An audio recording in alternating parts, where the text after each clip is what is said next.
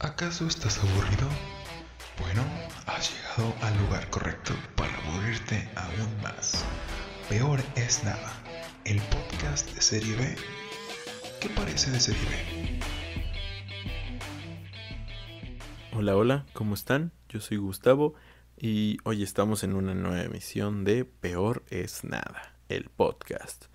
Y por desgracia, hoy no va a estar mi buen amigo Luis acompañándome porque tuvo otras cosas que atender. Sin embargo, vamos a estar eh, experimentando con esta nueva modalidad que se dará cuando uno de los dos no pueda asistir a una grabación, pues el otro tomará eh, las riendas del programa y hablará de lo que crea conveniente en esa semana. Por ejemplo, si Luis le toca algún día solo y quiere hablar de en lo que se especializa en lo que se especializa más que es la psicología podrá hacerlo. Pero por mi parte hoy vamos a hablar de de noticias del mundo del entretenimiento eh, audiovisual. Eh, más en concreto de vamos a estar comentando trailers que se que salieron esta semana porque salieron bastantes eh, trailers de películas que se estarán estrenando en este 2020. Y comencemos con el tráiler de la Liga de la Justicia, el corte de Zack Snyder, que salía el domingo pasado, anunciando la fecha de su estreno, que sería el 18 de marzo por HBO Max. De hecho, justamente hoy también se se confirmó que los países que no, en los que no se haya estrenado HBO Max, la película será distribuida por otras plataformas de streaming.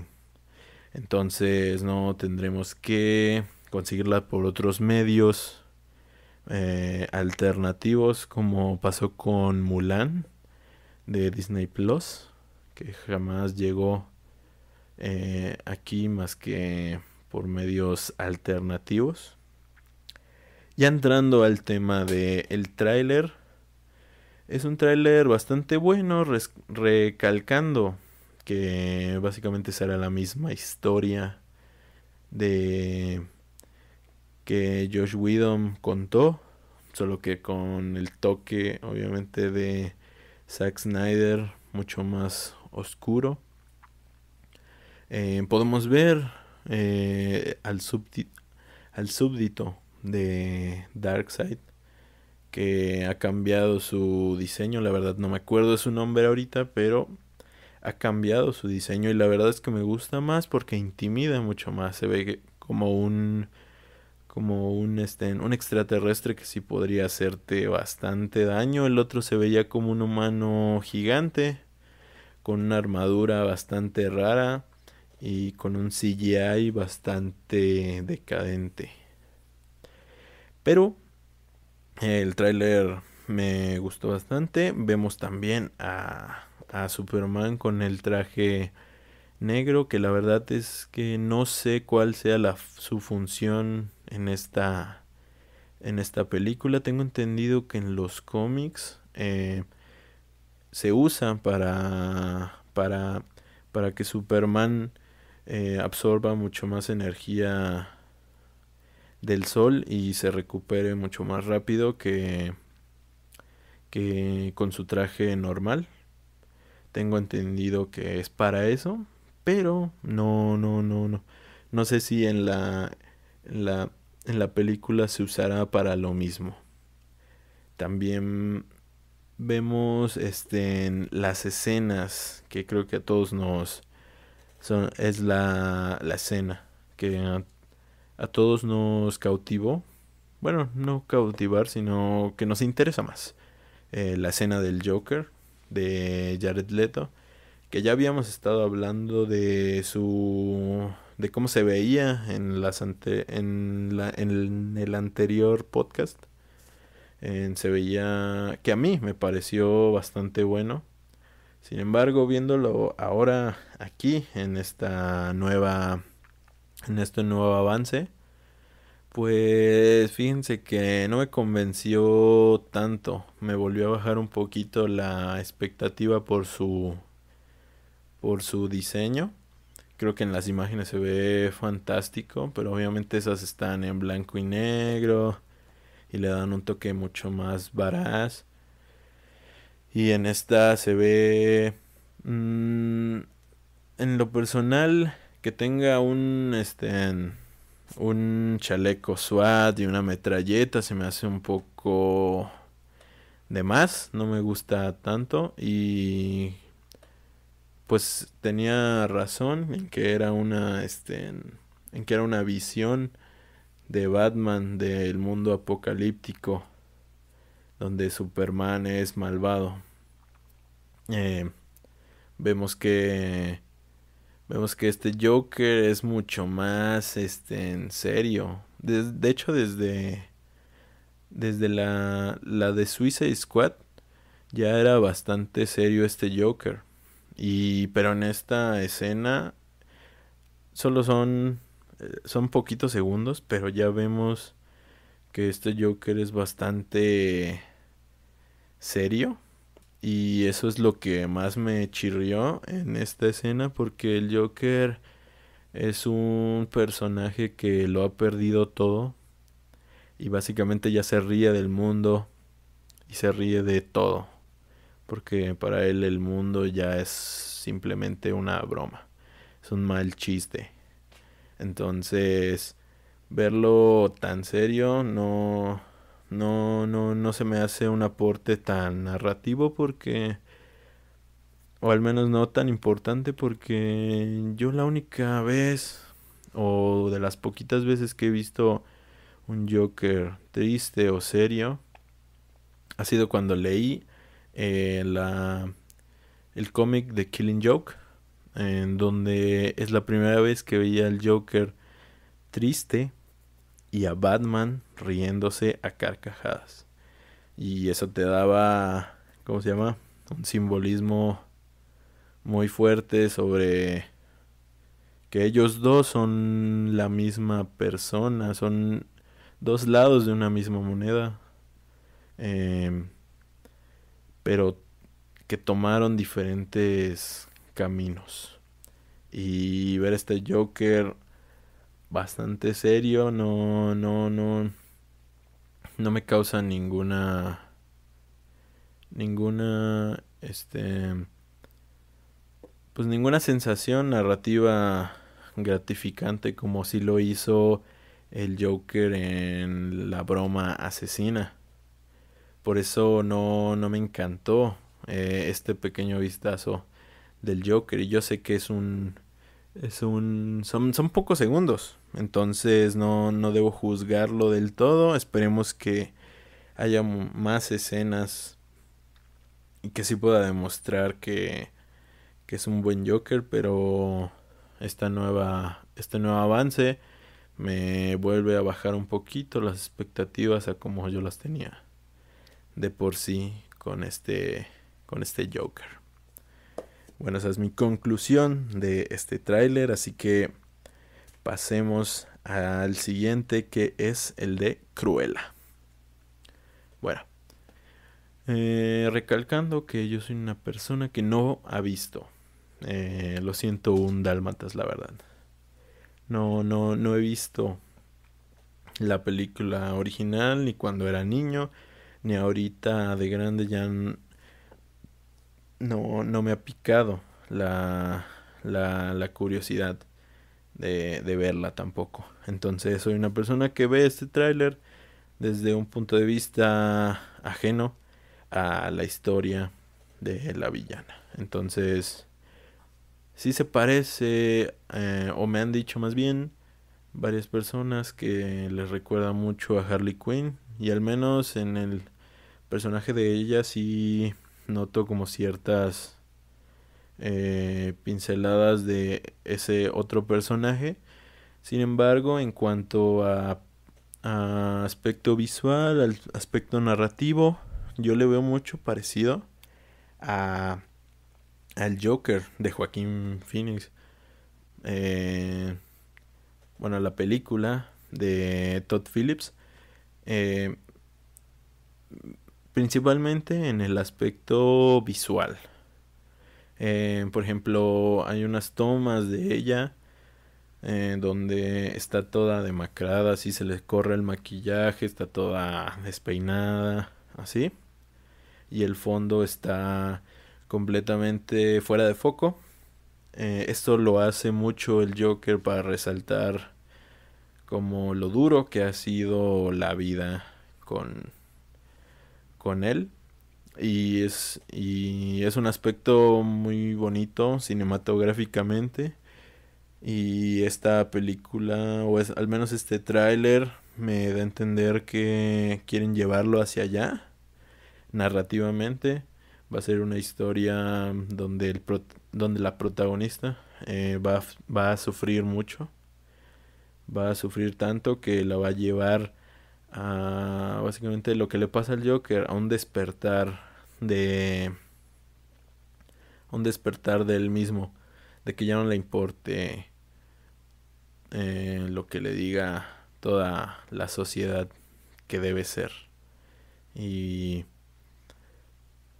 pues al menos en, en el aspecto narrativo y visual, como he dicho, se parece bastante por ejemplo, con esos grafitis que aparecen en color neón, me recuerdan bastante al Joker de que salían en El Caballero de la Noche, donde hacía como marcas en los pósters.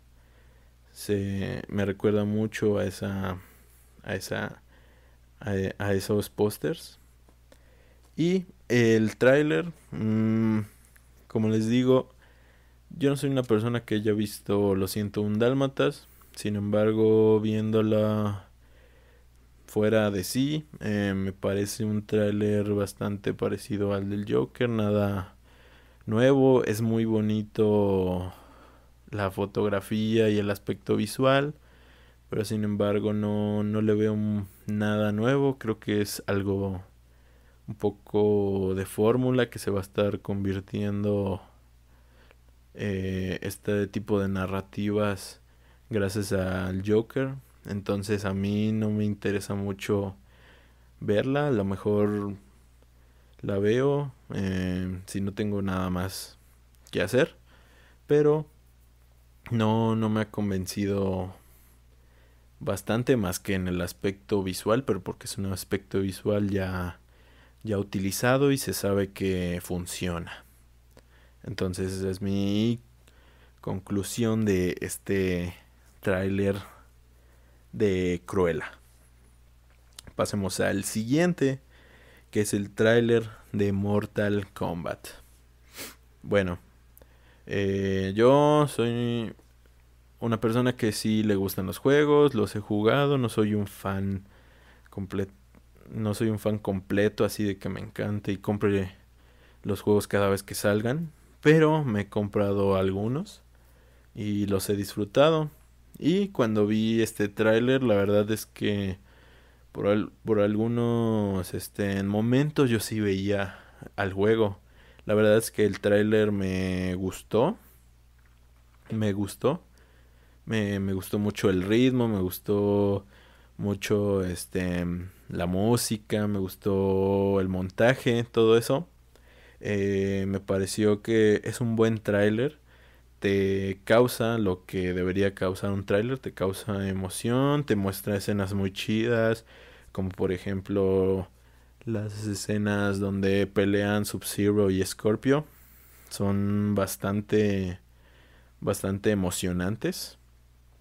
Creo que es un tráiler que apela demasiado a, a como a como el factor fan service porque ya vemos que eh, pues los trajes se parecen demasiado los juegos vemos como este este Scorpio dice get over here y así. O también cuando este Sub Zero congela eh, la sangre de, de Scorpio y se lo clava eso me pareció súper bueno en general creo que es un tráiler bastante bueno. Sin embargo, sí tiene como sus cosas que me hacen muchísimo ruido porque pues vemos que se nota que es una producción con un presupuesto bastante escaso. Simplemente lo vemos en el aspecto visual, por ejemplo, en las en las ropas, en los props, en todo lo que usan. Pues se ve bastante de baja calidad, como si fueran un cosplay. No se ve real. Y eso es el aspecto que mucho, que más me, me, me chirrea a mí. Porque pues se ve barato, se ve se ve como una proyección barata y creo que el, el, el que usen muchos efectos especiales creo que le gana mucho, pero a la vez si le quitas todos esos efectos especiales, la verdad creo que se vería bastante chafa. Y por eso, eh, viendo este tráiler, al menos a mí como fan me gustó y me gusta el ritmo. Creo que el que hizo el tráiler le sabe muy bien hacer hacer este tipo de cosas para emocionar.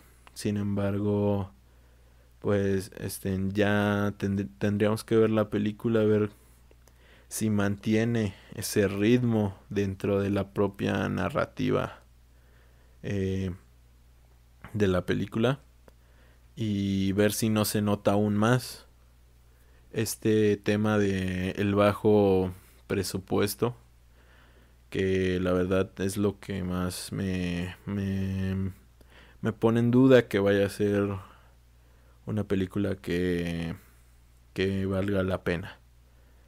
Y fuera de eso, como dije, es un buen tráiler, la verdad. Eh, véanlo y si son fans, les va, yo, yo digo que sí les va a gustar. Si no lo son, pues es como una peli de acción genérica más. Y esa sería mi, mi conclusión de este tráiler. Bueno, estos fueron los tres trailers que, que, se, que se estrenaron esta semana. Pero me gustaría hablar de el tema de Wanda Vision porque es un tema que justamente acabo de terminar de ver hace un rato el capítulo 7 de WandaVision y ya quería hablar de este tema, pero creo que es el momento ideal porque Luis no la ha visto y yo sin embargo sí la he estado siguiendo cada semana. Primero hablaré un poco de la serie y qué me ha parecido. Bueno, WandaVision es una serie de Disney Plus que narra los acontecimientos que suceden después de Endgame. En concretamente lo que le pasa a Wanda después de Endgame. Y al menos en los trailers vemos cómo está viviendo una, una realidad como alterna, porque está en los 50, después en los 60 y viceversa, y así. Y, y Vision está, eh, está vivo, pero sin embargo, los que han visto las películas anteriores, eh, concretamente Infinity War, Vision muere. Es asesinado por Thanos. Entonces, el misterio y lo que hace tan buena esta serie es saber qué diablos está pasando. Por qué Vision está vivo y por qué están en los años 50. y eso es eso es lo que te mantiene atrapado, la verdad. Al menos a mí es lo que me mantiene lo que me ha mantenido cada semana ahí viendo cada capítulo, porque desde el principio pues no entiendes nada, nada de nada. Y al principio sí es como algo así como de rayos, no estoy entendiendo. Y te empieza como a como a dejar de gustar un poquito, pero conforme va avanzando ya te van dando respuestas. y eso hace que te quedes aún más porque quieres saber cómo cómo diablos pasó todo esto que estamos que estamos viendo. Y por eso yo creo que es una serie bastante bastante buena porque me lo que me está gustando es que están sacando los superhéroes fuera de su de su zona de confort. Están como como eh, combinando géneros, porque incluso me recuerda un poco esta serie a, La Dimensión Desconocida, que era una serie de los años 50 que tocaba, que, que tocaba temas de ciencia ficción, era una serie antológica de historias pequeñas, como si fueran cuentos, pero cada de como de, de cada capítulo. Y y ese misterio es lo que mantiene a la audiencia en esta misma serie.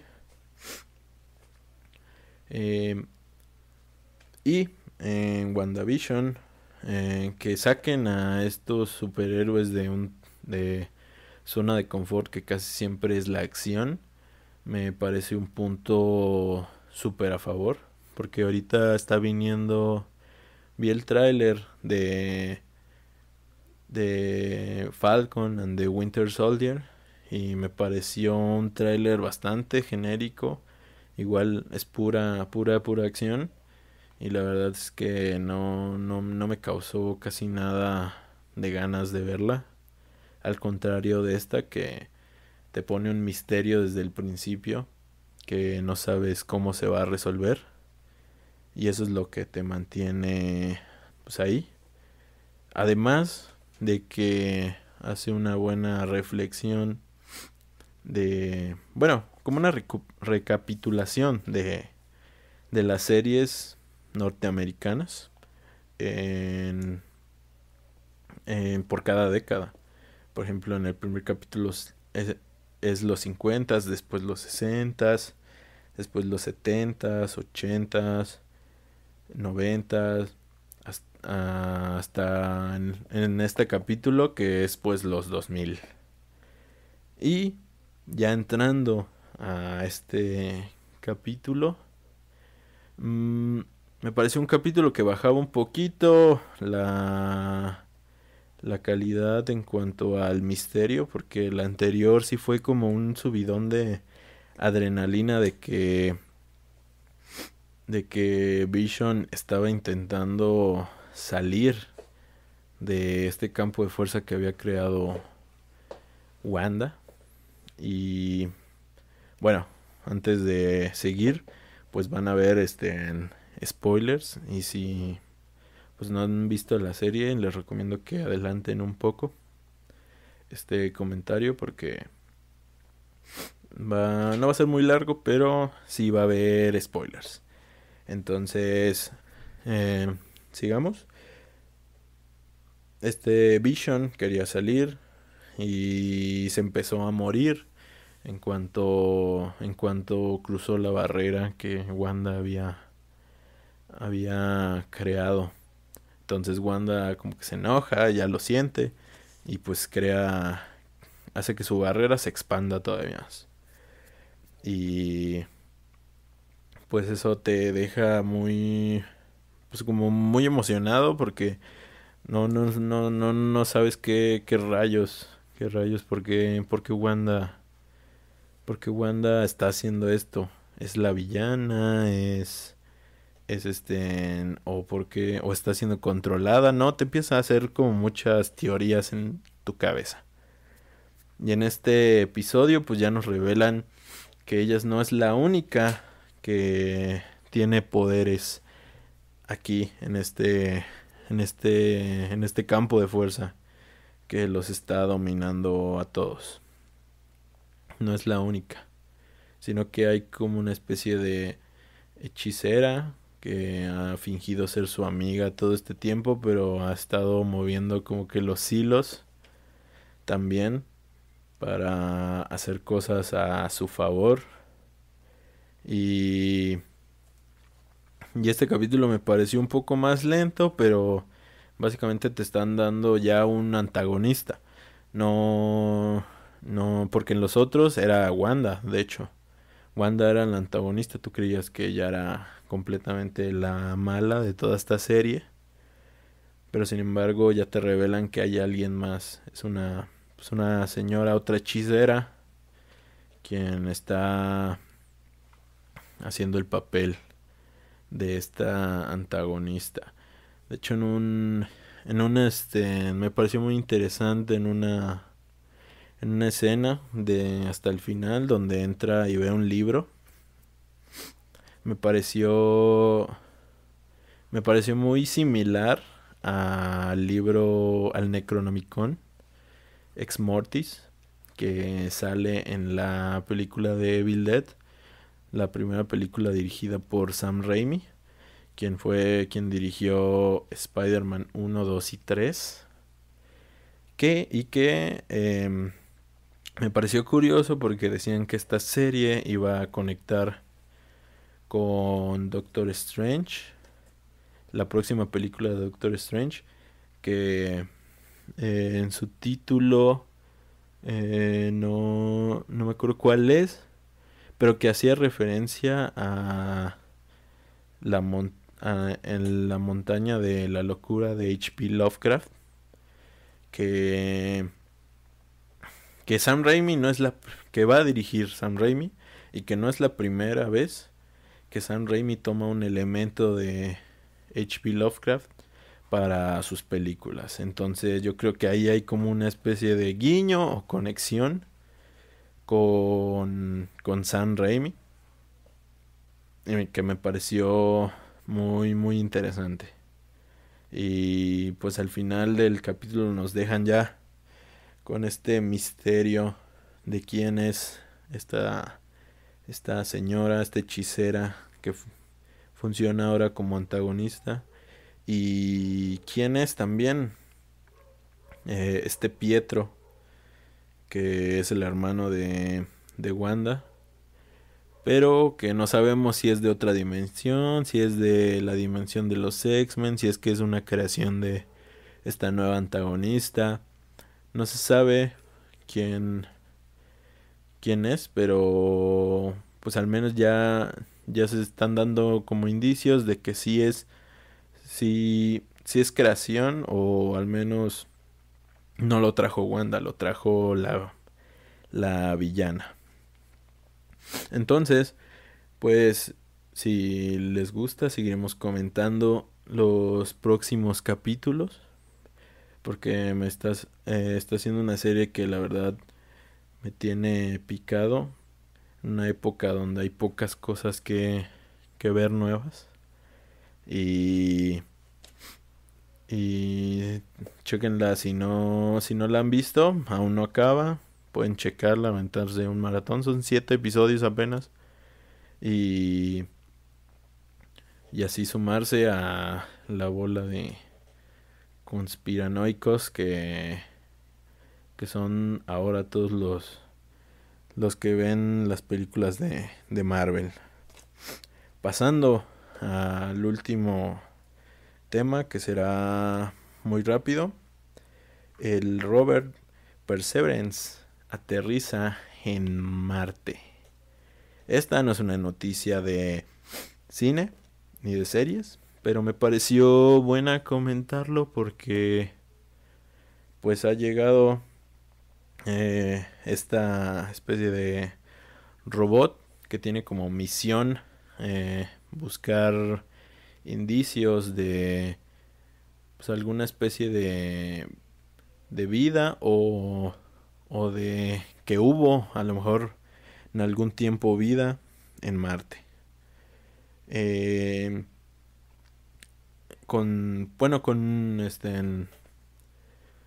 con objetivos este de estudio científico pero me pareció eh, un un comentario me apareció un comentario en Facebook que me pareció curioso porque decía una chava en en un post que habían puesto que eran imágenes que habían llegado las primeras imágenes de esta de este robot a la Tierra y sí se veía así se veía el paisaje el paisaje marciano. Y esta chava decía que por qué había tanto tanto interés por por, por países de llegar a Marte si no hay nada, si no hay ningún beneficio.